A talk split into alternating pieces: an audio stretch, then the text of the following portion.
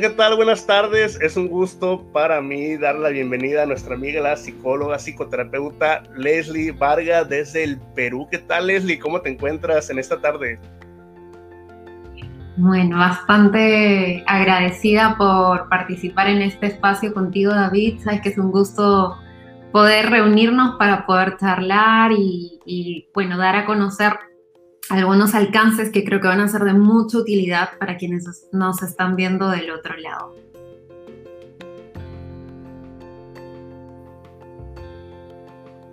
Excelente. Y el día de hoy vamos a compartir un tema muy interesante que es hablemos de depresión, de, es el modelo conductual, la depresión, los principales problemas la consulta, depresión, la epidemia del siglo XXI. Vamos a empezar definiendo un poquito, Leslie, acerca de depresión para las personas que nos están sintonizando, van a ver la grabación posteriormente. ¿Qué se dice que es la depresión y por qué se considera actualmente como una epidemia, un problema psicológico? Bueno, definiciones acerca de la depresión vamos a escuchar, muchas, ¿no? Son muy, muy variadas y de seguro que cuando hablamos de depresión ya les ha venido a la mente quizás alguna imagen, alguna idea, algún recuerdo, algún concepto que ustedes hayan aprendido, ¿no? Tradicionalmente el modelo biomédico define la, la depresión como un trastorno del estado de ánimo, ¿no? Que se caracteriza eh, por que la persona durante un periodo relativamente continuo, generalmente pues de dos semanas a más, puede presentar una serie de criterios eh, que pueden alterar su funcionamiento en la vida y obviamente generan deterioro en diferentes ámbitos de su vida, pueden generar mucho malestar. Y dentro de estos criterios podemos encontrar, por ejemplo, disminución de eh, la energía, disminución del estado de ánimo también durante, todo, durante la mayor parte del día, la mayoría mm, de los días, sentimientos de culpa. Em, también pueden estar presentes síntomas como disminución de la capacidad para poder estar concentrados, disminución del apetito, disminución o alteración en cuanto a las horas de sueño. Puede haber también ideas de, ya no querer existir o, de que fuera mejor estar muerto, no, no tener vida, entre otros, por no mencionar algunos em, criterios o más ¿no? que ustedes van a poder encontrar en los manuales de clasificación diagnóstica. Ese diríamos es em, la definición tradicional de la depresión. Sin embargo, también hay otras posturas que nos dicen o nos pueden explicar la depresión desde un punto de vista mucho más específico o más personalizado según lo que le puede estar ocurriendo a la persona. Y yo diría que este otro punto de vista, que es más conductual, contextual, entienda la depresión no como una enfermedad o como un trastorno psicológico per se, sino lo entiende más bien como una situación en la que la persona se encuentra, ¿no? Es una situación ya que Em, decimos que se puede generar se puede generar la depresión o, esta situación de depresión en tanto se presentan ciertos antecedentes y ciertas consecuencias que mantienen esa alteración. Ahora, cuando hablamos de depresión aquí y lo entendemos como una situación, entendemos que esta es una situación en la que ha habido una disminución del contacto con eventos que puedan ser agradables para la persona. Entonces, no nos focalizamos tanto en el estado de ánimo, sino qué es lo que pasa en la vida de una persona que se encuentra en un episodio depresivo. Hay una disminución, una retirada del contacto o de involucrarse en diferentes actividades, de participar en diferentes situaciones o convivir con otras personas que también fueran relevantes para sus vidas. Y eso resulta siendo problemático. La vida de las personas con depresión tiende a ser como mucho más limitada, mucho más restringida, y bueno, honestamente yo no conozco una persona que tenga depresión que realmente tenga la vida que quiere. Y no es esto porque lo haya adquirido de alguien o lo haya heredado, sino es porque las condiciones que se han ido fomentando o estableciendo han propiciado que estos cambios se desarrollen y se mantengan en su vida. Correcto, qué interesante esa parte que comentas, Leslie, acerca de que la depresión es en las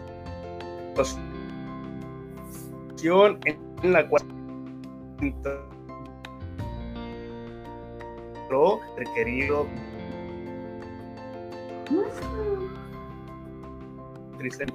dichos miembros familias lamentablemente entramos en una situación pero aprender a salir de esa situación como decían los filósofos griegos el ser humano puede aprender desaprender y reaprender sin embargo, a veces no se entiende el cómo voy a salir del pozo, cómo voy a salir del abismo, cómo voy a salir de una situación conflictiva y por eso es necesario un tratamiento empíricamente respaldado por la Asociación Americana de Psicología. Ahorita ya estamos hablando acerca de la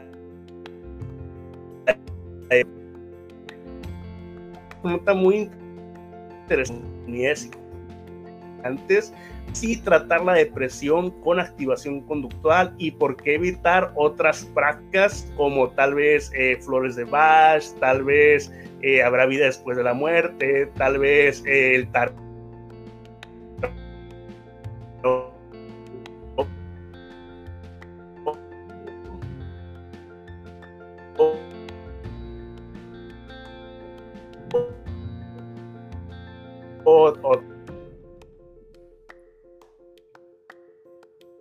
tar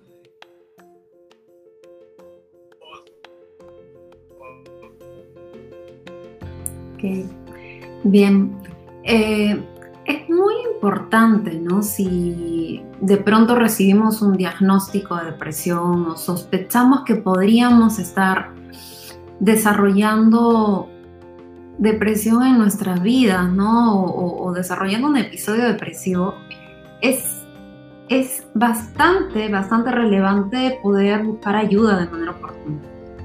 Y el apoyo que bien mencionas, ¿no? Es apoyo profesional, necesita también, eh, digamos, contar con los procedimientos o poder desarrollar los procedimientos que se hayan demostrado que mejor funcionan para este tipo de problemas. Como bien lo has comentado, la depresión es un problema o es, claro, es como una especie de epidemia, si se le quiere llamar así, del siglo en el cual nos encontramos.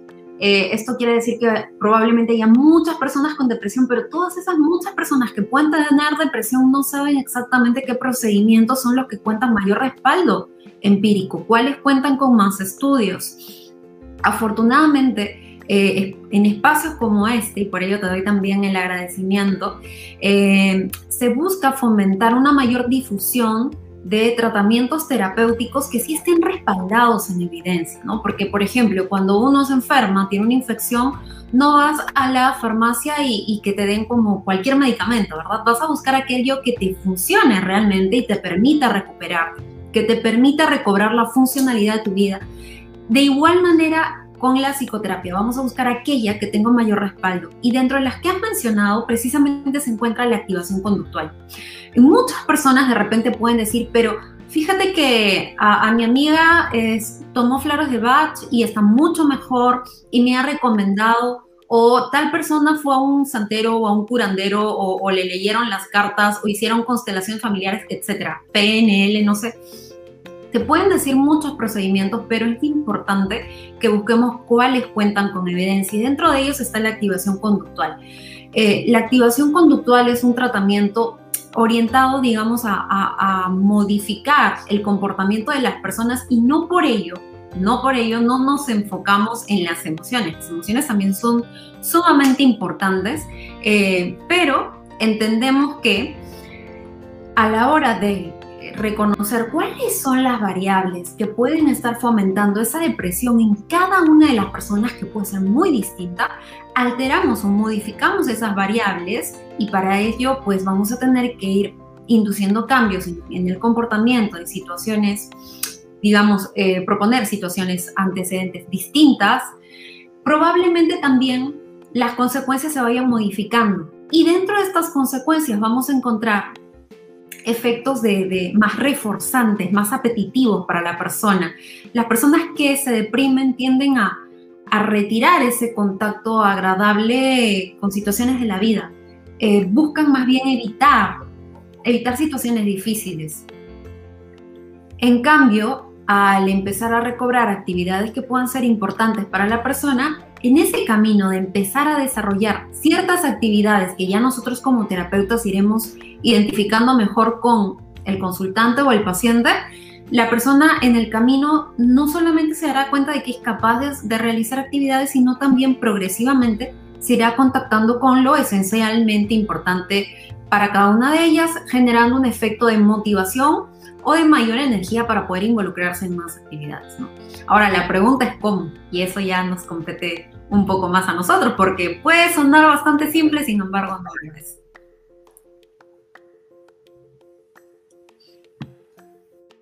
Ok, correcto. Siempre hay que prácticamente. Me gusta mucho el ejemplo que retoman, ¿no? Siento una enfermedad física, una enfermedad biológica, tal vez una gripe, una fiebre, y pues siempre vamos a buscar inclusive los tratamientos que hayan sido vamos a tomar un tratamiento que mejor nos lo recomienda nuestra abuelita, nuestra abuelita, por más que le tengamos afecto, pero no ha tenido validez y no ha sanado a ninguna persona. Entonces hay que procurar los tratamientos empíricamente respaldados. De hecho, la APA, la Asociación Americana de Psicología, tiene subdivisiones, ¿no? La subdivisión de psicología clínica, donde vienen los problemas psicológicos y vienen los tratamientos que han sido evidenciados. ¿Cuál es la importancia? La importancia de entender este tratamiento, la activación conductual. Comentas acerca de, de las emociones, algo no dejan de ser importantes, porque debemos de guiarnos bajo un objetivo que queremos lograr y no tanto por un estado emocional. Y eso lo vamos a ir hablando un poquito más adelante dentro de los principios terapéuticos de la activación conductual. En cuanto a reglamentación sanitaria en el Perú, ¿hay alguna supervisión que reglamente la activación conductual en los hospitales? Eh, sé que es hospitalaria, por eso es mi pregunta. Bien, David. De hecho, lamentablemente aquí en Perú no contamos con alguna institución que pueda reglamentar o regular los procedimientos que se ponen en marcha en los hospitales, ¿no? Em, yo creo que sería sumamente importante, muy, muy relevante que se contara con ellos. Si bien es cierto, ha habido, hay iniciativas que se han puesto en marcha que cumplen la finalidad de que los derechos de los pacientes se, se ejerzan, ¿no? Eh, no se ha llegado al punto de eh, regular las prácticas terapéuticas. Sería importante, yo creo que sería importante, sería un desafío bastante grande también considerando que no todos eh, los profesionales lamentablemente se especializan o desarrollan este tipo de prácticas, ¿no? digamos que en los entornos clínicos podemos encontrar diversos tipos de prácticas que no necesariamente todas están empíricamente eh, respaldadas. Bueno, nosotros esperamos que sí. En México cuentan con algún procedimiento similar o alguna institución que pueda regular? En México tenemos el, el CNEIP, que es el Consejo Nacional de Investigación en Psicología. Sin embargo, no hay un instituto eh, que sea exclusivo de las terapias contextuales, ¿no? Lo ideal, lo que estamos comentando acerca de que nos apegáramos a la APA, no hay oficialmente como el Perú, pero se trata de, evidenciar, de promocionar la parte de la evidencia, ¿no? Imagínate un cirujano, se dice que la persona competente debe tener tres cualidades básicas, eso es de cajón, debe tener conocimientos, debe tener habilidades, debe tener valores. Imagínate, si tú serías eh, capaz de someter tu cuerpo a un plástico que tal vez purí tiene valores, tiene conocimiento, sabe toda la teoría de la cirugía plástica, pero carece de esas habilidades. ¿Serías capaz? Yo creo que no, entonces es muy importante salir competente. Lamentablemente yo creo que no nada más en Perú, nada más en México, ciertas universidades eh, no tienen ni siquiera la materia de activación conductual para tratar de depresión y lo triste es que están los egresados, los futuros psicólogos clínicos sin nada de habilidades, sin nada de herramientas, buscando emprender el vuelo al mundo laboral con lo que tienen en mano. Y pues en cierta medida está bien porque andan buscando buscando horizonte y el que no conozcan esos tratamientos, pues no podemos juzgarlos, ¿no? Pero se trata de, promocionar lo que realmente es útil, por eso hacemos este tipo de programas, por eso te agradezco muchísimo que estés con nosotros compartiendo lo que sabes, lo poquito mucho que sepas, pero que lo compartas siempre con todo tu corazón, ¿no? Y he escuchado muchísimos comentarios muy agradables acerca de, de tu profesionalismo, lo cual te lo felicito públicamente. No sé si quieres compartir las diapositivas. Ah, sí, por favor, claro. A ver, muchas gracias em, por las felicitaciones. Vamos a compartir, a ver si es que nos pueden ver por acá. Ok, bien. Bueno, em, estar entonces en esta situación de depresión muchas veces se asemeja como estar dentro de una jaula, ¿no? Porque decíamos que resulta siendo bastante limitante para la vida de la persona. Entonces, eh, ya que hemos entrado de alguna forma que a veces, muchas veces los seres humanos no nos damos cuenta de cómo, de cómo sucede, lo importante es que sabemos que hay caminos para poder salir de ella, ¿no? Y nosotros los psicólogos, los terapeutas, estamos para ello, para poder ayudarles a conocer el camino de salida. Y esto es sumamente importante porque muchas personas que presentan depresión pueden presentar también recaídas. Y este es un punto, digamos, a favor de la activación conductual versus otros tratamientos como los farmacológicos, que si bien es cierto, funcionan, eh, pueden funcionar muy bien. Lo cierto es que estos tratamientos farmacológicos no le enseñan a la persona qué situaciones pueden ser depresógenas para ella y cómo es que pueden terminar nuevamente en un episodio de depresión. No le enseñan entonces cuál es el camino para entrar a la jaula y mucho menos cómo salir de ella. Eh, a diferencia entonces de la farmacoterapia, nosotros los terapeutas, los psicólogos, estudiamos el comportamiento de las personas y sabemos, ¿no? A través de este estudio y, de la evaluación que se realiza con cada uno de los consultantes, cómo es que se llega a esa situación y por ende también cómo se puede salir de ella, ¿no? Eh, y de hecho, este es uno de, las, de, los procedimientos que vamos a ir desarrollando en las primeras sesiones, ir detectando en conjunto cómo es que esta situación se fue configurando.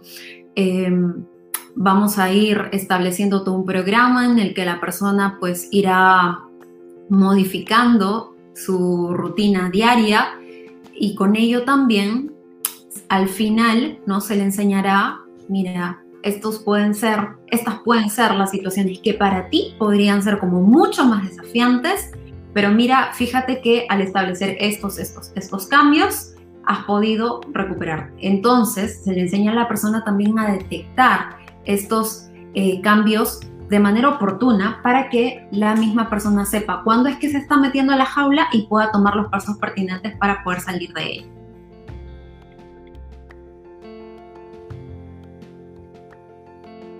Bien, por acá tenemos algunos puntos de los que íbamos a estar hablando el día de hoy y ya nos estuvimos adelantando un poquito con respecto a qué es la depresión. Lo importante es considerar el día de hoy una alternativa más de la que ya seguramente ustedes conocen. Muchas veces se escucha que la depresión es una enfermedad y catalogarlo como una enfermedad puede ser estigmatizante, puede que no dé la información suficiente tampoco eh, con respecto a lo que le está pasando a la persona. Así que en lugar de quedarnos con este término, porque en sí mismo, bueno, tampoco cumple como las características para ser una enfermedad, podemos tomar también esta definición de que es una situación. ¿Sí? Y definitivamente lo es porque cambiamos o alteramos ciertas variables y esta situación también cambia, se revierte. Solamente que necesitamos saber cómo hacerlo. Entonces, esto es sumamente importante, sobre todo si es que estamos eh, dando aval a ciertas creencias o mensajes que escuchamos, ¿no? Como por ejemplo, ah, es que lo que pasa es que es depresivo porque sus padres eran depresivos y entonces ha heredado eso.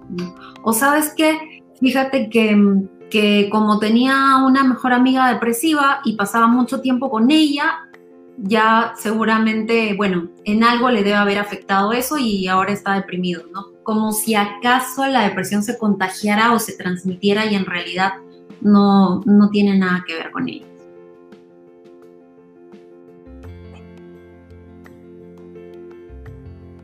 Pero lo que sí podría suceder es que las personas puedan aprender eh, estas formas de comportarse de sus familias, de, de, imágenes o de personas que puedan ser relevantes para ellas. Bueno, y como vemos es una situación en la que se vive una rutina muy peculiar de actividades. ¿no? Y yo les invito a pensar también cómo es que es la vida de una persona con depresión, cómo es un día típico en sus vidas, cómo será el día típico en la vida de una persona con depresión versus el día típico de una persona sin depresión. Vemos muchos cambios y les aseguro que estos cambios van mucho más allá del estado de ánimo, van mucho más allá del hecho de que la persona con depresión puede sentirse triste o, irritable o desmotivada y que la persona que no tiene depresión podría no mostrar o no evidenciar el mismo estado de ánimo. Tiene que ver con actividades en las que se involucra, lugares en los que participa, personas con las que se relaciona. ¿Sí? Y si empleamos un poco más el panorama, ya no nos quedamos solo con un día, sino con una semana o con un mes de vida de una persona con depresión versus una persona sin depresión y vamos a notar muchos cambios, ¿verdad?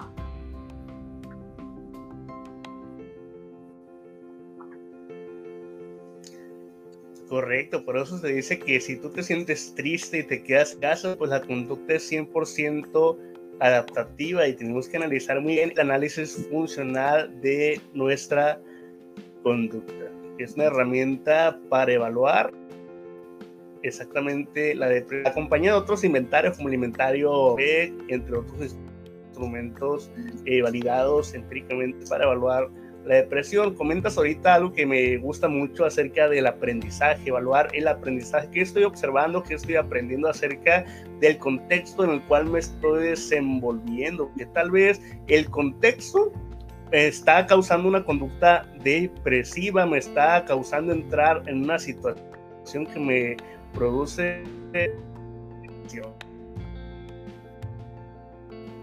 Así es, muchas veces vamos a encontrar que las claves están allí.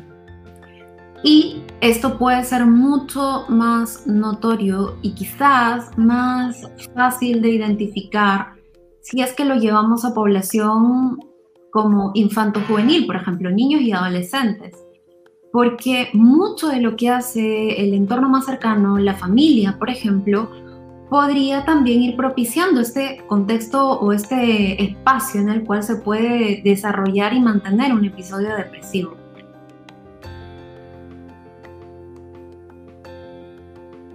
¿Y qué es lo que podría estar sucediendo si nos ponemos a pensar? A ver, no nos quedemos solo con la persona, como nos dice David, sino vayamos a qué es lo que sucederá con los padres o con la familia de la persona que presenta depresión, con los amigos de una persona que presenta depresión.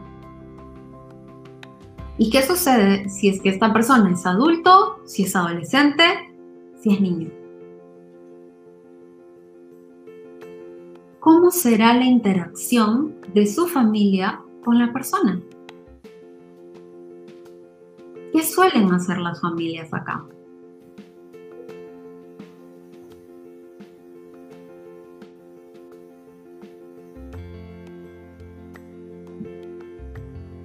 Muchas veces la interacción que se establece entre las familias y la persona pueden ser bastante aversivas.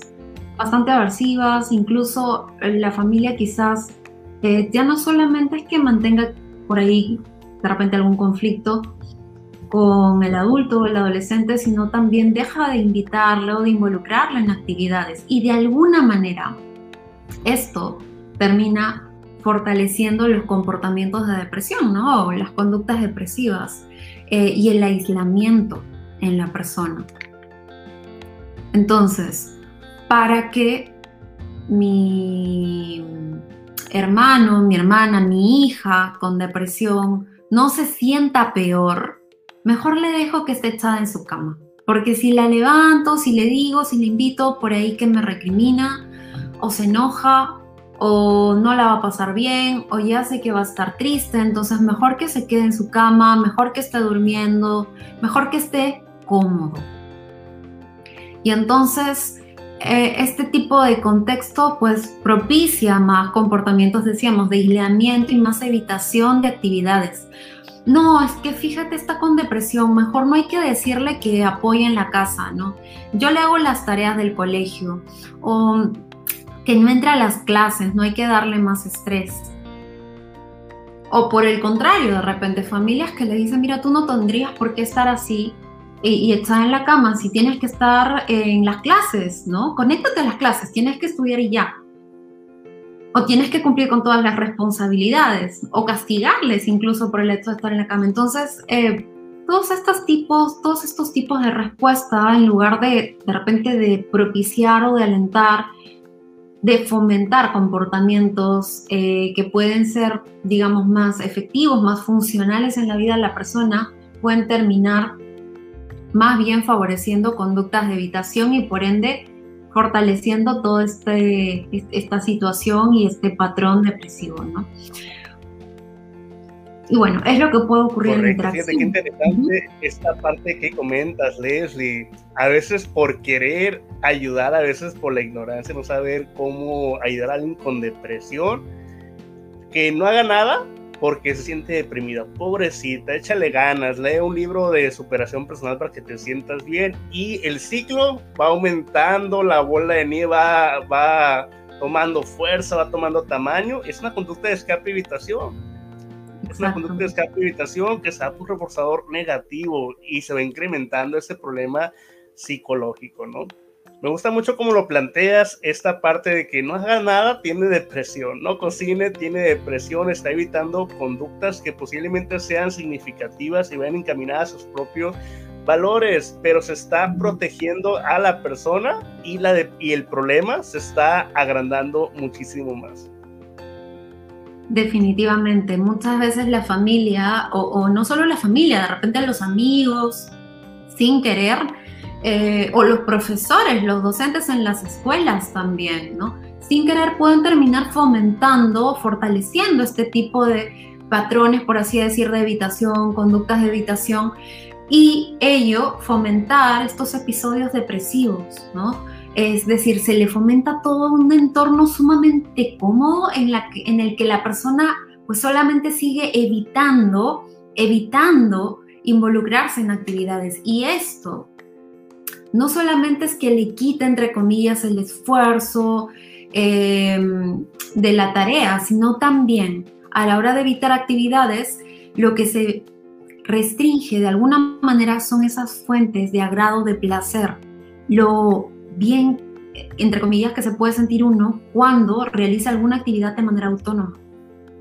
Lo bien que te puedes sentir cuando vas regando las plantas y en algún momento ves florecer alguno de, los botoncitos de las flores por allí. La alegría o el afecto que se puede sentir por la mascota si vas a alimentarlo o si vas a sacarle a pasear, al menos en algún instante. Y son esos momentos muy pequeñitos y tan fugaces que son los que vamos a querer ir propiciando más, esas pequeñas chispitas para que se puedan, digamos, generar como una llama mucho más continua en la vida de la persona. Eh, entonces, acá la pregunta sería, ¿qué hacemos? ¿no? Si hay alguna familia escuchando, se debe sentir súper confundida. Entonces, ¿cuál es la receta? Le digo que haga cosas, pero entonces quizás no funciona, le digo que no las haga, tampoco funciona.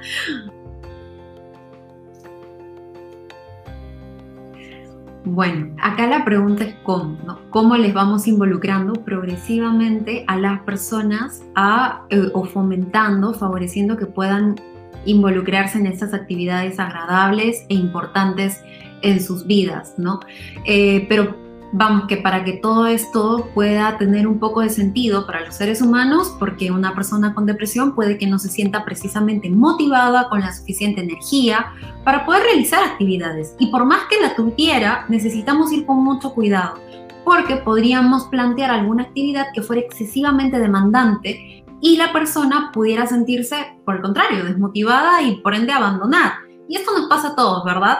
Si es que pues ya nuestra rutina ha ido cambiando y retomamos alguna actividad que trae consigo un, excesivo esfuerzo, por ahí que, o como el ejercicio, por ejemplo, ya no lo practicamos más una próxima vez en la que digamos, y ahora sí voy a poner a hacer ejercicio, ¿no? Así que tenemos que ir allí con mucho cuidado. Esto no solamente le sucede a las personas con depresión, nos pasa a todos los seres humanos. Para tener un poco más de coherencia y con esta coherencia también generar un poco más de motivación en las personas que presentan un episodio depresivo, es importante enseñarles esto, ¿no? Pero que no quede de manera, digamos, general, sino vamos a irlo trabajando con las situaciones que le han ido ocurriendo a lo largo de su vida, ¿no? ¿Qué eventos negativos se han ido presentando en su vida que pueden ser puntuales como que pueden ser inespecíficos? ¿eh? Pueden ser, por ejemplo, tan claros como la pérdida de un trabajo, como em, el desaprobar una materia, como terminar una relación de pareja o atravesar eh, la muerte de un ser querido, así de puntuales, como que pueden ser inespecíficos, como por ejemplo un adolescente que puede estar eh, llevando clases de la escuela, pero también preparándose para la universidad, teniendo clases particulares y otros talleres, y está lleno de actividades en todo el día, y tiene muy pocos momentos de esparcimiento. O una persona eh, joven, adulta, que está estudiando en la universidad y que además trabaja y tiene responsabilidad eh, con sus hermanos o con hijos. Tiene muchas responsabilidades, asume muchas responsabilidades y se ha ido desconectando progresivamente de fuentes de placer.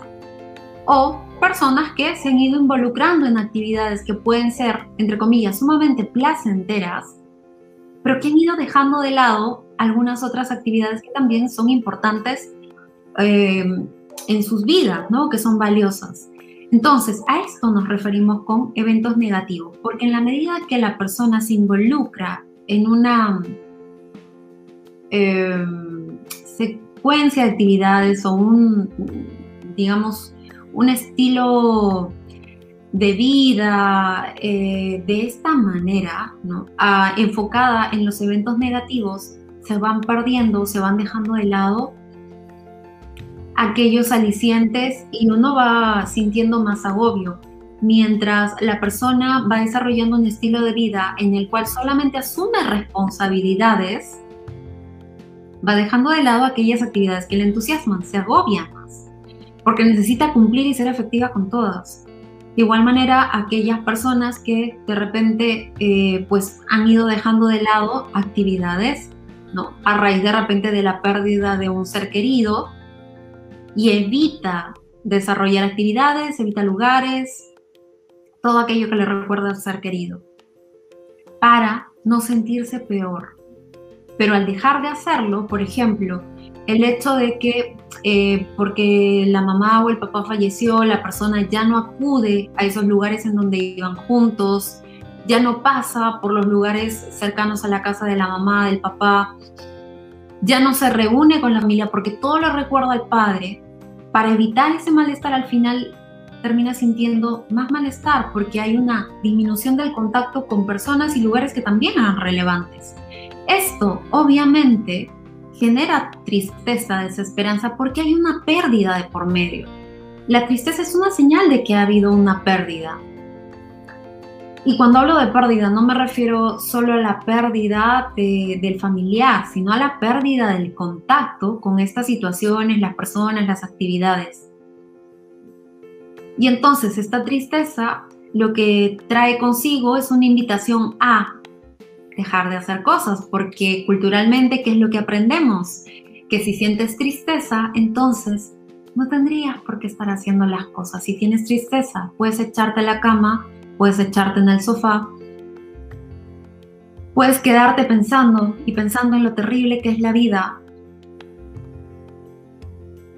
y sigues desligándote de otras actividades, otros eventos, otros lugares, otras personas que son relevantes. Menos actividades y el hecho de haber menos actividades puede, haber, puede propiciar o fomentar eventos negativos. Como que los amigos de tanto escribirte y tú no de repente no, no respondes, te dejan de escribir, te dejan de invitar a actividades en conjunto. La familia deja de establecer el contacto contigo y te pierdes de, o, te alejas de esos momentos de, de compartir, de convivir. En el trabajo, si se van dejando de lado las actividades asociadas al trabajo, a la universidad, ¿pueden haber eventos negativos? Sí, como un despido, jalar otra materia o desaprobar otra materia, lo cual puede generar más tristeza, más desesperanza, menos ganas de hacer las cosas, y por ende también pueden generarse o, ir configurándose un terreno propicio para que más eventos negativos se desarrollen. En medio de todo este círculo vicioso, toda esta bola de nieve que nos comentaba David, la pregunta sería, ¿dónde está el problema? ¿Dónde ubican el problema las personas?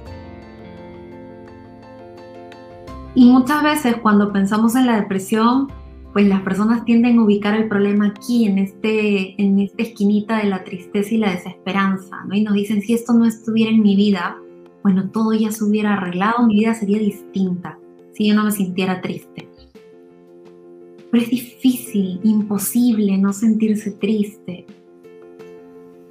Perderíamos o nos alejaríamos de nuestra condición humana ya que sería muy extraño vivir una vida en la que hay pérdidas y no haya tristeza. Sería un poco raro, ¿verdad?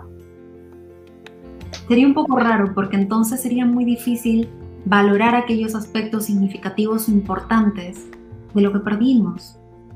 Y si no lo valoramos, no lo podemos construir o plasmar a través de otras actividades no podríamos entonces adaptarnos o evolucionar. Entonces aquí esta es una muestra de que la tristeza también tiene una función evolutiva en la vida de los seres humanos.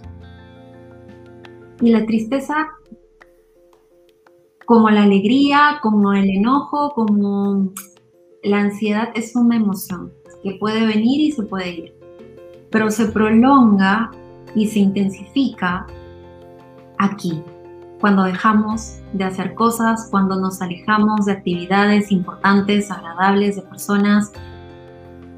Ahí es donde esta emoción cobra más, más fuerza, porque le damos razones para que esté. Y claro que no nos gusta sentirnos así, pero es que sin darnos cuenta hacemos cosas o, o las dejamos de hacer y con ello damos más razones. Entonces, es allí que decimos que este es el problema. Y esta es una forma de entender también los problemas psicológicos. Que los problemas psicológicos no es que sean en sí mismas enfermedades que se adquieren, sino más bien vienen a ser estos intentos inefectivos de eh, involucrarnos en actividades que al final terminan alejándonos de la vida que queremos. Entonces, acá, en este otro vértice, en el hecho de dejar de hacer, de rumiar, o en todo caso también de llenarnos de responsabilidades ¿no? y alejarnos de actividades agradables, es que está el problema. Aquí es que necesitamos empezar a modificar, alterar esta variable. Porque si esta la alteramos, rompemos con esta cadena, con este ciclo. Bueno, si teníamos pensado entonces que lo primero que necesitamos hacer para salir del túnel o para salir de la jaula es sentirnos mejor, que este es otro mito, ¿no? que muchas veces lo avalamos, la buena noticia es que no es así. No hace falta que nos sintamos mejor para poder hacer las cosas.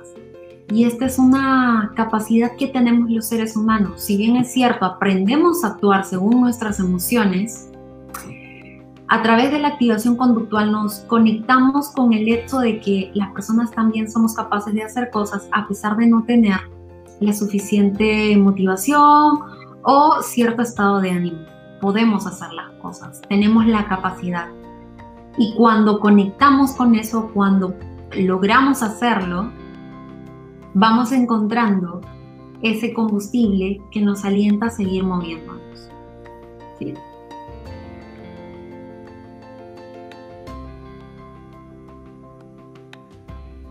Bueno, entonces hay formas de cómo ir saliendo de la jaula. Definitivamente las hay.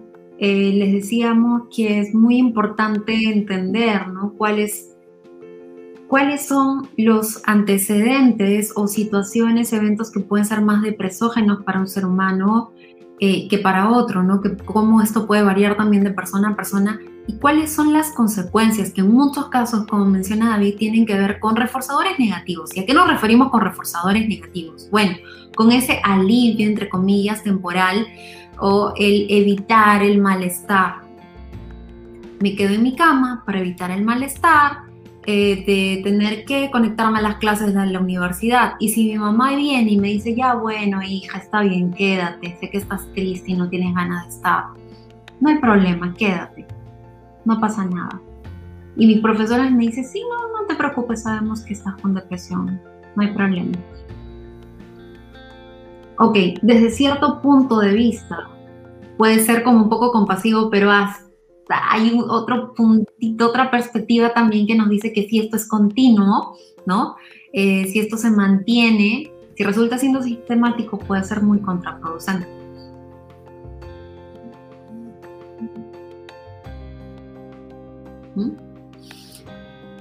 Bueno, entonces es importante notar esto para poder cambiar un poco, alterar estas variables y vamos a aquí a enseñarle a las personas a, entender cuál es el propósito de estos comportamientos y cuál es el efecto también que genera. Que no siempre los propósitos están conectados con los efectos, pero es importante de todas maneras conocerlos, ¿no? Y si queremos cambiar los efectos, probablemente también tengamos que cambiar los comportamientos. Y de igual manera, si queremos cambiar los comportamientos, bueno, podemos modificar los efectos. Entonces, si el efecto es que mm, al final de repente eh, mi mamá o los profesores dicen, bueno, no, está bien, no, no, no pasa nada, quizás necesitamos alterar esa respuesta, ¿no? Y más bien plantear un pequeño desafío o una pequeña actividad en la que la persona sí podría involucrarse. Y claro, trabajar esto con la familia puede ser mucho más complejo, más complicado, pero sí podemos hacerlo nosotros como terapeutas, ¿no? Y es por ello que eh, vamos a ir planteando algunas actividades que la persona pueda ir desarrollando enfocándonos en uno de estos principios que nos dice que para poder cambiar nuestro estado de ánimo es importante cambiar aquellas actividades que estamos realizando, ¿no? Empezar a cambiar nuestra vida a través de eh, lo que hacemos en el día a día. Pero para esto, esta clave es súper importante. Este es otro de los principios, dar pasos pequeños. Dar pasos muy pequeños es la clave del éxito antes de buscar cambios significativos.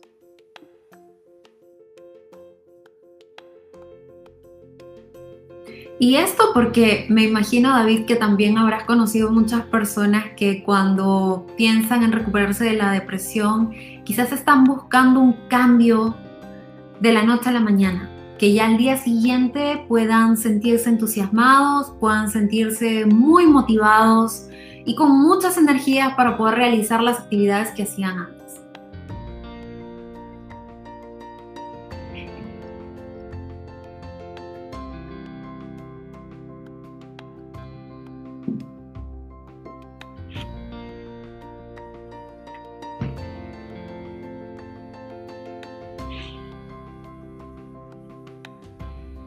Esto nos puede pasar muchísimo en la clínica, entonces.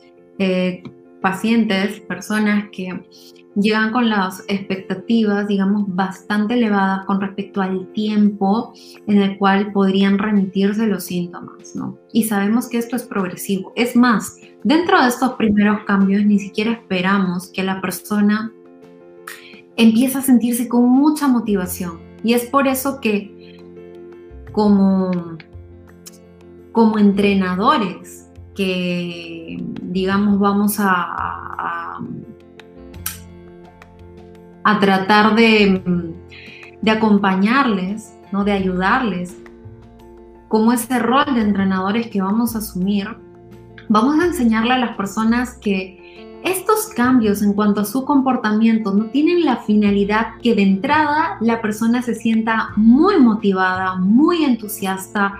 Vamos a ayudarla a que no se enfoquen en el estado de ánimo, sino más bien que se enfoquen en poder realizar las actividades que a medida que vayan realizando las actividades, progresivamente irán conectando con emociones que puedan ser agradables.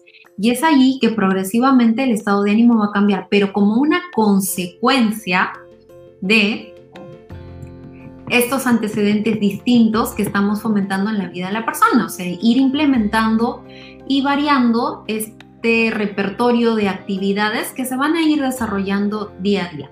¿Sí?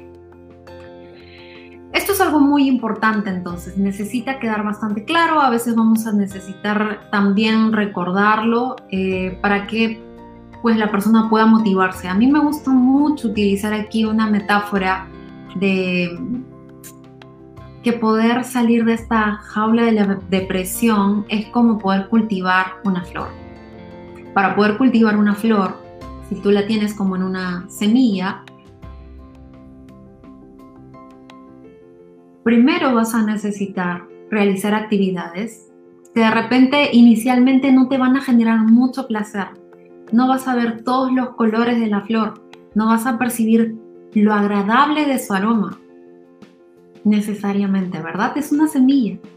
La vas a tener que cultivar, la vas a tener, vas a tener que preparar el terreno, regarle, echarle agua, que le caiga la suficiente luz para que día a día esa flor puede ir creciendo y es más, al inicio ni siquiera verás la flor, vas a ver un tallo pequeñito, chiquito. Y por más que en algunos momentos a la persona quizás le den ganas de tirar la toalla y diga, no, ¿para qué yo voy a seguir eh, cuidando esta flor si solamente veo una planta, ¿no? Una, un tallito verde y unas hojitas? ¿Para qué? Es importante que lo siga haciendo. Porque progresivamente va a ver que en algún momento esa plantita florece y va a poder deleitarse la persona de los colores. Pero quizás no necesariamente tenga que esperar a ver la flor para deleitarse de los colores, del aroma, sino también en todo el proceso del cuidado, porque sabe que es para un propósito y además quizás va descubriendo nuevos elementos en el camino, como por ejemplo, por ahí que en la medida que va cuidando la tierra, se va dando cuenta de que la tierra también puede tener un color peculiar, un aroma agradable. Va conectando con lo importante que es regarla a la plantita, por más chiquita que sea. Por más que no sea muy cómodo, pero que es muy importante, que es esencial hidratarla. Que por más de repente que no me gusta el sol, por ahí que si me permito estar allí y, y acomodar a la planta no me perturba tanto y es algo diferente. Esto, estas experiencias tan distintas, que solo viviéndolas uno se da cuenta de que tan importantes o agradables son, sucede también cuando una persona va recuperándose de la depresión, ¿no?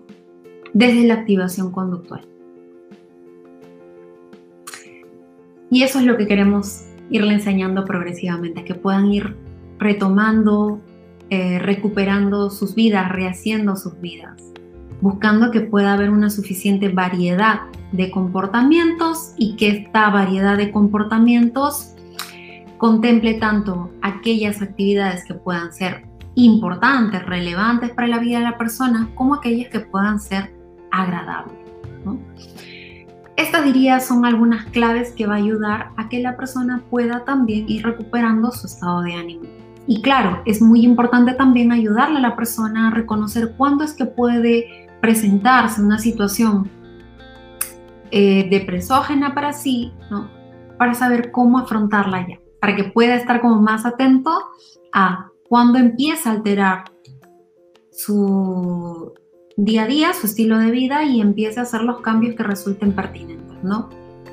Actividades importantes, actividades agradables y la variedad entre las mismas. Claro que aquí también es muy importante el hecho de que la persona aprenda a resolver estas situaciones en caso puedan ser resueltas. Y lo otro, que también es sumamente importante, es que para poder conseguir ello, para poder conseguir el hecho de que la persona sea como mucho más consciente de cómo varía su estilo de vida, cómo cambia el estilo de vida y con ello también su estado de ánimo, llevar un registro o un monitoreo diario de actividades es sumamente importante.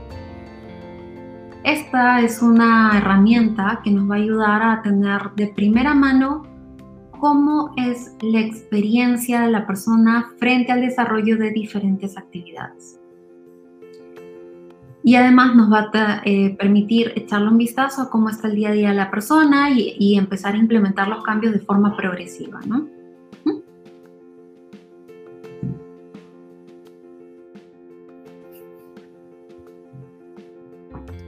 Excelente. Mencionas algo muy interesante acerca de que debemos guiarnos por un objetivo a lograr, no tanto por un estado emocional.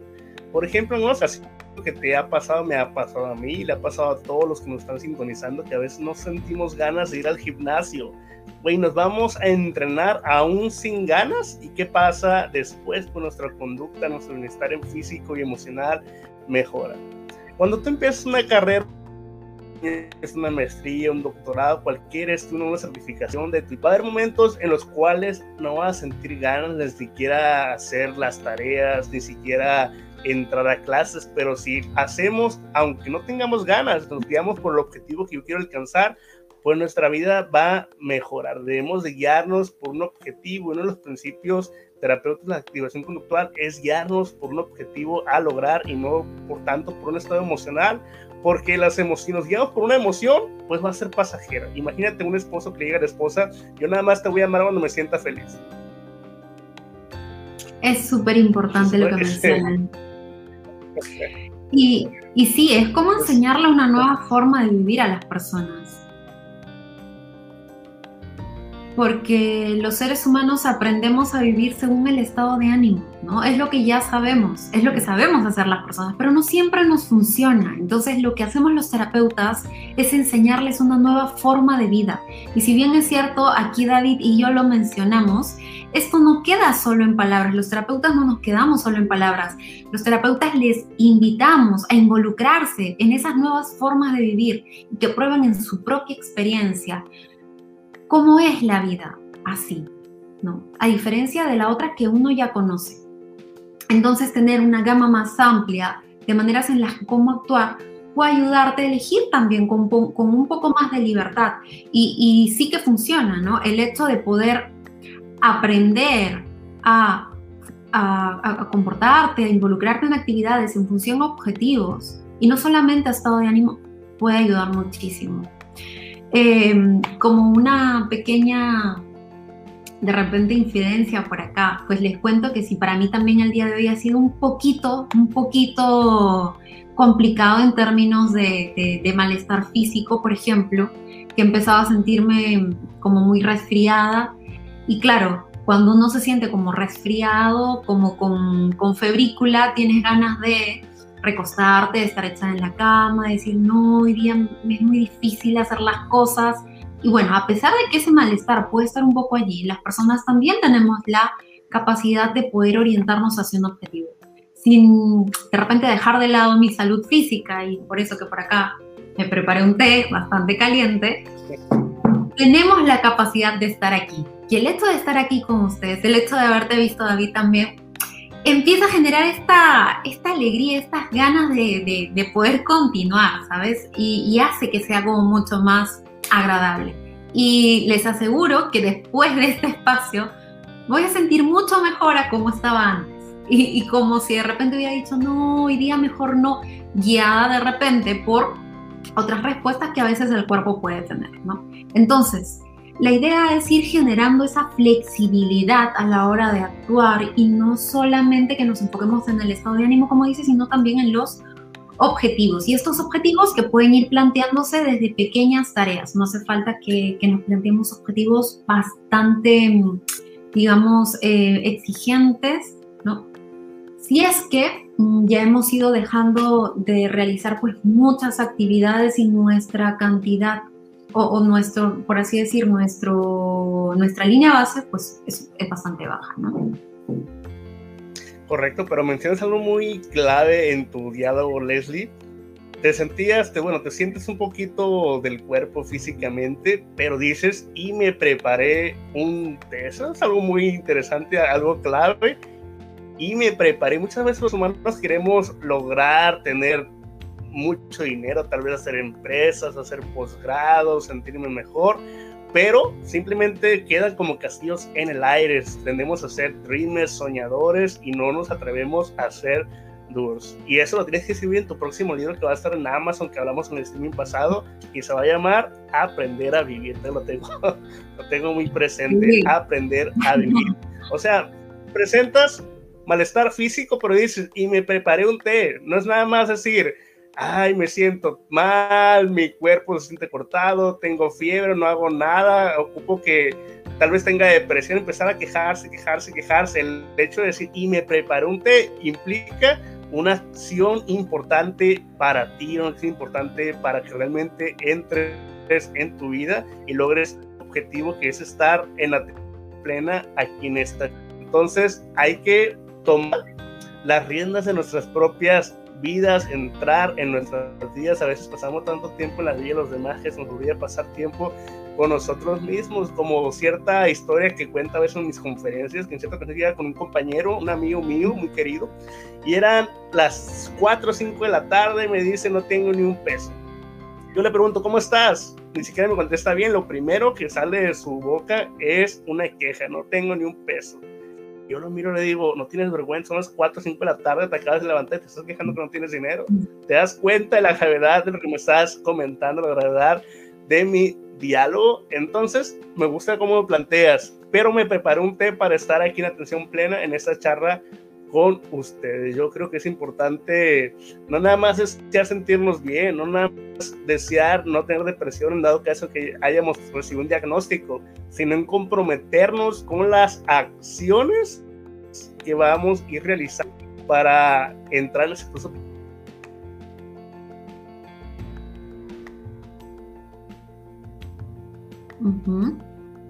Sí, definitivamente. Y, esto no es negar lo que uno siente, ¿no? No es negar, no es hacer como si no existiera. Tampoco es engancharme y sumergirme en el dolor.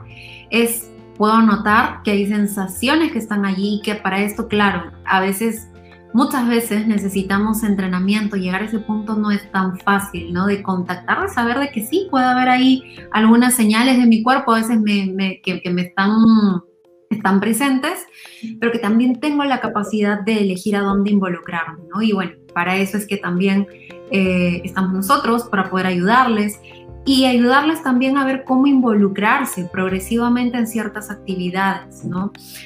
Em, y bueno, esto que también es importante que la familia sepa para que pueda tener al menos una idea un poco más cercana de lo que resulta más favorable en este tipo de casos que la mejor ayuda que pueden darle a su familiar, a sus amigos, es recomendarles que sigan un tratamiento psicológico, que consulten por el tipo de tratamiento que van a llevar, eh, que consulten también por la capacitación o por la experiencia que tenga su terapeuta y que, eh, y si ustedes ¿no? Si no saben muy bien cómo poder actuar con esta persona, bueno, recuerden que la comunicación, la comunicación validante que pueda reconocer las dificultades que está teniendo el ser humano, mi, familiar, mi amigo, y también lo importante que puedan ser algunas actividades en su vida es bastante clave, ¿no? Dejemos de lado por ahí eh, de repente algunos juicios, críticas y sí ayudémosle a involucrarse en al menos algunas actividades.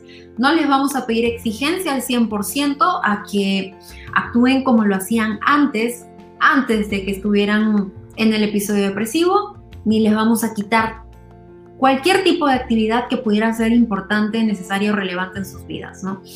Entonces yo diría que pueden pues por ahí de repente ir negociando, proponiendo algunas actividades y sobre todo favoreciendo y motivando cada vez que la persona se involucre más o participe en diferentes eh, entornos, en diferentes situaciones. Esto es bastante importante, más que centrarnos en el castigo de, mira, ya ves, otra vez eh, vas a estar poniendo esa cara, pero vienes a hacer las tareas y estás fastidiado, o vienes a la reunión familiar y estás callado, para esto vienes. Tratemos más bien de fomentar los pequeños logros que la persona está desarrollando y que está mostrando en el día a día. Que fomentar estos pequeños logros también es como ir cultivando esa flor de la que hablábamos hace un momento. Correcto, qué interesante, sobre todo para que si existe un buen cultivo, pues hay que entrar a través de acciones importantes. Sí, definitivamente esto es bastante valioso, enfocarnos en los progresos más que en los déficits. Y recuerden, recuerden también, ¿no? Como amistades, como familiares, que una persona que está en un proceso, digamos, de, tratamiento, en, que está en terapia y que tiene depresión, va a ir mostrando cambios en su estado de ánimo progresivamente. Ver cambios de estado de ánimo de la noche a la mañana no es real, no es real, sería muy, muy extraño. Lo más eh, probable es que vayan notando esto progresivamente, poquito a poquito, pero con que primero noten que la persona se involucra más en actividades, yo creo que ya es de por sí un avance. Y permitan esas consecuencias naturales, más bien, ¿no? Si involucran actividades, ustedes también, involúcrense ahí con ellos. Claro, y está reforzando, Leslie, todos los avances, por más mínimo que sea, está reforzando cada avance, cada paso, estarlo aplaudiendo, ¿verdad? Así es. Sí, eso es sumamente importante, muy, muy, muy valioso. Y si ya de por sí es difícil eh, saber cómo ayudarles, porque sabemos que como familias o amistades, parejas, etcétera, pueden tener muchos momentos de interacción y esto puede ser también confuso y estresante para ustedes en términos de no tener muy claro cómo llevar a cabo cada una de estas interacciones, recuerden que pueden pedir ayuda también, ¿no? Quienes son cuidadores o quienes son familiares, de personas que presentan problemas psicológicos, para hablar en términos generales, en ocasiones también presentan agotamiento emocional y pueden requerir cierto apoyo profesional.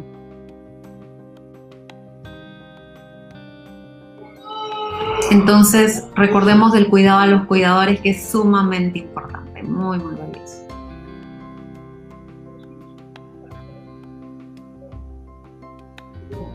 Muy bien. No sé si queda de repente alguna pregunta más por hacer, alguna inquietud, David, algo que quisieras comentarnos. Ok, únicamente eh, repasar los principios fundamentales de la activación conductual. El principio número uno, la clave para cambiar cómo se siente una persona es ayudarla a cambiar lo que hace. La clave para ayudar cómo sus personas radiquen, ayudarles a cambiar lo que hacen y también entender, ayudarles a ver lo que están dejando de hacer por estar en, una situación de depresión. Tal vez actividades importantes que hacían como ir a pescar con sus familias, salir de pesca, eh, ir a, comer con la suegra, aquellos que tengan suegra, si tiene suegra. Ah, pues digamos que... Muy Claro, es muy importante. Formalmente todavía no. Eh, pero sí, mira, esto que mencionas es súper importante y aprovecho acá el, espacio para, comentarles que, claro, estas actividades son valiosas, pero también eh, chequemos qué es lo valioso para cada uno, ¿verdad? Porque a veces eh, podríamos decir, bueno, vamos a mandarle a hacer actividades, ¿no? A mi, a mi, a mi familiar, a mi amigo, o yo como psicóloga le empiezo a mandar a hacer actividades y le digo que vaya a correr, le digo que se vaya a comer helados y de repente estas actividades no eran agradables ni eran tan importantes para la persona per se, ¿no? Entonces, em, tratemos de identificar qué actividades en sí eran, eran, eran relevantes, eran significativas en su vida, ¿no? Y una vez que tengamos toda esta gama de comportamientos bastante amplios, pues iremos, eh, que, que contemplan además diferentes áreas de vida de la persona, las iremos jerarquizando en términos de complejidad, ¿no? E iremos empezando por aquellas que son menos complejas, pero que sí eran importantes, que eran este, relevantes ¿no? y agradables. Correcto, muchas gracias por el feedback, Leslie. Mencionas esta parte de que posiblemente no sean las mismas actividades significativas entre el terapeuta y el cliente, ¿no? Porque como terapeuta puede decirle, te voy a recomendar o te voy a enlistar, te voy a hacer tarea que vayas a pescar y tal vez para el cliente prefiere ir a jugar baloncesto con su familia o ir con la esfera como comentamos ahorita, ¿no? Tienen que ser actividades que vayan encaminadas a sus propios valores que sean significativas y trascendentes para la persona. También el principio 2 dice, los cambios en la vida pueden llevar a la depresión y las estrategias para lidiar a corto plazo pueden atorar a la gente a lo largo del tiempo en la depresión. Los cambios en la vida pueden llevar a la depresión y las estrategias para lidiar a corto plazo pueden atorar a la gente a lo largo del tiempo en la depresión. Pero si no se cambia algo, pues se produce un estancamiento. Los cambios también son importantes en la vida de los seres humanos. ¿Cómo podríamos explicar ese principio, Leslie? Ah, pues este principio es muy importante porque nos dice que estos cambios o estos eventos de, presógenos o de lo que ya habíamos mencionado por aquí, vamos a regresar, eh, acá está. Bien, cuando nos habla de estrategias para lidiar a corto plazo, eh, tienen que ver más que nada con la evitación de actividades. Por ejemplo, perdí mi trabajo por la pandemia. Bueno, perdí mi trabajo, ya no hay motivo para hablar con mis compañeros de trabajo o, o los que eran mis compañeros de trabajo. Ya no tengo ganas ni siquiera de levantarme de la cama. ¿Para qué lo voy a hacer? ¿Para qué me voy a cambiar? ¿Para qué me voy a bañar si no tengo que ir a trabajar? ¿Para qué me voy a preparar la comida si no la voy a llevar a ningún lado? ¿Para qué voy a hablar con mis amigos si me van a preguntar del trabajo y me van a decir, ay, pobrecita, ¿por qué te botaron del trabajo? ¿No te corrieron del trabajo? Entonces empiezo a aislar de todos y ese aislamiento o esa evitación de actividades, ¿no? Que a corto plazo alivia, ahí es donde podemos terminar atascándonos, porque mientras pasan más días, pues puede ser mucho más difícil ya ni tengo ganas o de bañarme o de prepararme los alimentos o siquiera de buscar un, trabajo, porque pienso que como ya pasó mucho tiempo, pues qué, vergüenza, ¿qué me, me van a decir, ¿no? Me van a hacer la pregunta de por qué terminaste el trabajo anterior y no sé qué responderles. Me da mucha más vergüenza hablar con, con los que eran mis compañeros o con los que eran mis amigos, porque ya no solamente de repente me preguntan qué pasó con tu trabajo, sino de repente me preguntan qué te pasó, que ese tiempo no sabemos de ti. Entonces es mucho más complicado y ahí es donde empieza la persona a terminar evitando de manera mucho más sistemática, más prolongada y su vida se limita tanto, ¿no? Y en este contexto de ausencia de elementos que pueden ser reforzantes, apetitivos, es donde empieza a sentirse la persona pues mucho más triste, con menos energía, con menos motivación y ahí es donde se empieza a configurar la depresión. ¿no? Entonces tengamos mucho cuidado con cómo terminamos afrontando a corto plazo estos eventos, ¿no? que es duro y debe ser sumamente duro para las personas que quizás han perdido un trabajo debido a estas condiciones de pandemia, pero también es necesario ver cómo afrontarlos. En lugar de aislarnos del todo, porque sabemos que ese puede ser el camino que nos lleva a la jaula, podemos atravesar o afrontar esa pérdida del trabajo de una manera distinta buscando quizás más bien apoyo. Buscando apoyo en lugar de alejarnos de todas las personas. ¿no? Apoyo al menos el significativo, no por ahí que no estaremos comunicándonos con todos de manera idéntica a la que hacíamos cuando sí trabajábamos, pero sí conectar o buscar fuentes de apoyo que sean, por ejemplo, significativas, ¿no? Si es que esto era algo relevante en mi vida. Correcto, excelente. Y siguiente principio, principio 3, dice la clave para determinar lo que será antidepresivo para una persona particular está en lo que precede y lo que sigue a las conductas importantes del cliente. Principio 4, estructura y planifica actividades que sigan un plan y no un estado de ánimo, lo que estamos hablando previamente. Es importante guiarnos por un objetivo a lograr y no tanto por un estado de ánimo. Principio 5, el cambio será más fácil si se empieza por algo pequeño, empezar paulativamente y eh, tender a jerarquizar las actividades.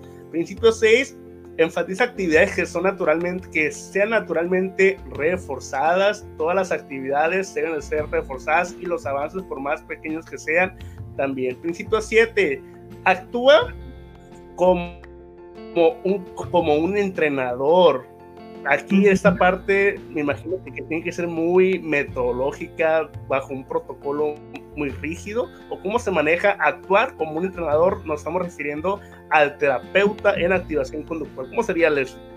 Sí, bueno, aquí específicamente cuando hablemos de coach es tratar de, de motivar, de alentar a la persona, ¿no? Que es lo que hace básicamente un entrenador, te motiva, te alienta a continuar, es bastante estratégico te dice qué es lo mejor que puedes hacer.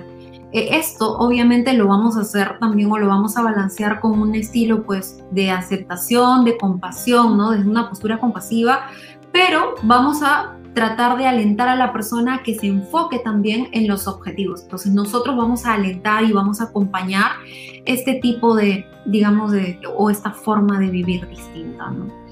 Nos referimos a eso. Y bueno, iremos revisando los avances también continuamente. No solamente les pediremos a los consultantes que, que se enfoquen en los objetivos, nosotros también en terapia lo que vamos a hacer es revisar semana a semana sus registros de monitoreo diario ¿no? y resaltar los avances, detenernos en los en los aspectos o en aquellas actividades que la persona no logró involucrarse. Analizaremos qué fue lo que ocurrió, buscaremos respuestas buscaremos formas de resolverlo y replantearemos esa situación y plantearemos nuevos objetivos. Excelente. Principio 8 enfatiza una actitud empírica de solución de problemas y reconoce que todos los resultados son útiles, como comentamos ahorita. Principio 9 no solo hables, actúa, no solamente hablar, porque podemos caer en la charlatanería, en ser simplemente dreamers y hay que ser doers, hacedores. Hay que actuar y no caer en la rumia de pensamientos. Principio 10. Soluciona y anticipa posibles y reales problemas para la activación. Ahorita en tu presentación hablabas acerca de la rumia. ¿Cómo definirías acerca la rumia, Leslie? Bueno, te diría que también es un comportamiento de evitación. Es un comportamiento que cumple muchas veces la función de evitar, ¿no? Las personas aprendemos a que pensando podemos o aliviar algo o resolver los problemas. Y en realidad, mientras más pensamos, eh, podemos terminar más bien incrementando el malestar o em, cronificándolo e incrementando más problemas. Además de que terminamos evitando el contacto con otras actividades que pueden ser también importantes, ¿no? Entonces diríamos que la rumia es un patrón también de inflexibilidad, de evitación de otras actividades que no nos trae respuestas, sino más bien nos trae más problemas. Correcto, excelente, muchas gracias. Después de hablar, hablar acerca de la depresión como problema psicológico en la epidemia del siglo XXI, haber mencionado parte de tu trabajo, platícanos qué proyectos vienen en puerta para el equipo de Leslie Vargas. Bueno, te cuento que em, como, como equipo que en realidad nosotros nos llamamos DBT Roots, pero hacemos más que DBT, no solamente somos terapeutas DBT, sino también somos terapeutas contextuales, ¿no? Conductuales contextuales. Y uno de los procedimientos, uno de los modelos terapéuticos es DBT, pero también hacemos activación conductual para quienes requieren activación conductual.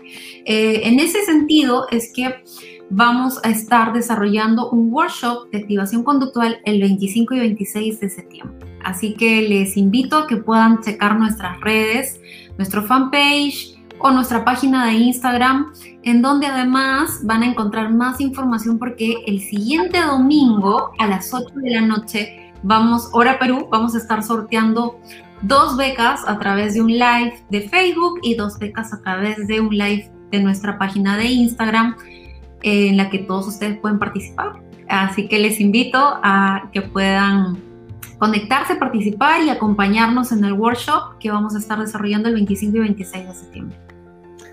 Excelente, muchas gracias. Las personas que deseen consulta contigo, Leslie, ahí en la página de Facebook te podrán mandar mensaje.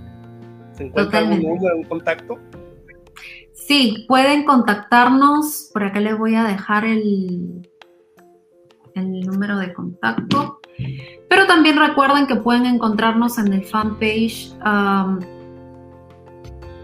de DBT Roots.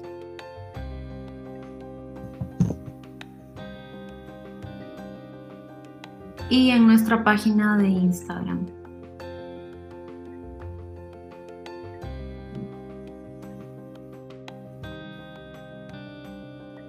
Bueno, acá tienen nuestro número, el más 51 del Código de Perú, el 994-337-464 o el más 51 932-007-625. Por ahí nos pueden encontrar. También nos pueden inscribir a nuestro correo dbt.roots.gmail.com. Excelente, muchas gracias, querida amiga Leslie Vargas, por estar una vez más en este programa de, de Stream Live, Series de Bienestar. Te agradezco mucho, eh, me da mucho gusto verte y verte triunfando con tus proyectos que tienes en puerta. Te deseo las mejores bendiciones del planeta, que siempre tus caminos sean prosperados. Unas últimas palabras que nos quieras dirigir, Leslie. Bueno, nuevamente agradecerte la invitación. Para mí es un enorme gusto compartir estos espacios contigo, que sé que en algún momento, Dios mediante, van a ser presenciales también. ya nos estaremos reuniendo, pero de repente para compartir un café, una plática amena.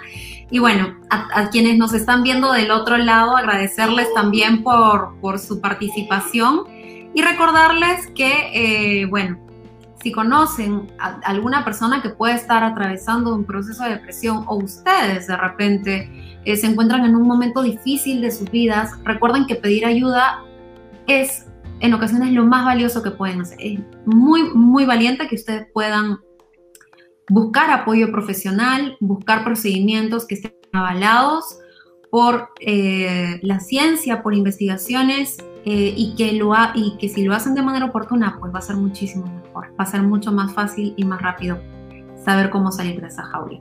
Y si están allí, que recuerden también que, que aún en los momentos más complicados podemos ir obteniendo las enseñanzas que puedan ser más significativas en nuestras vidas.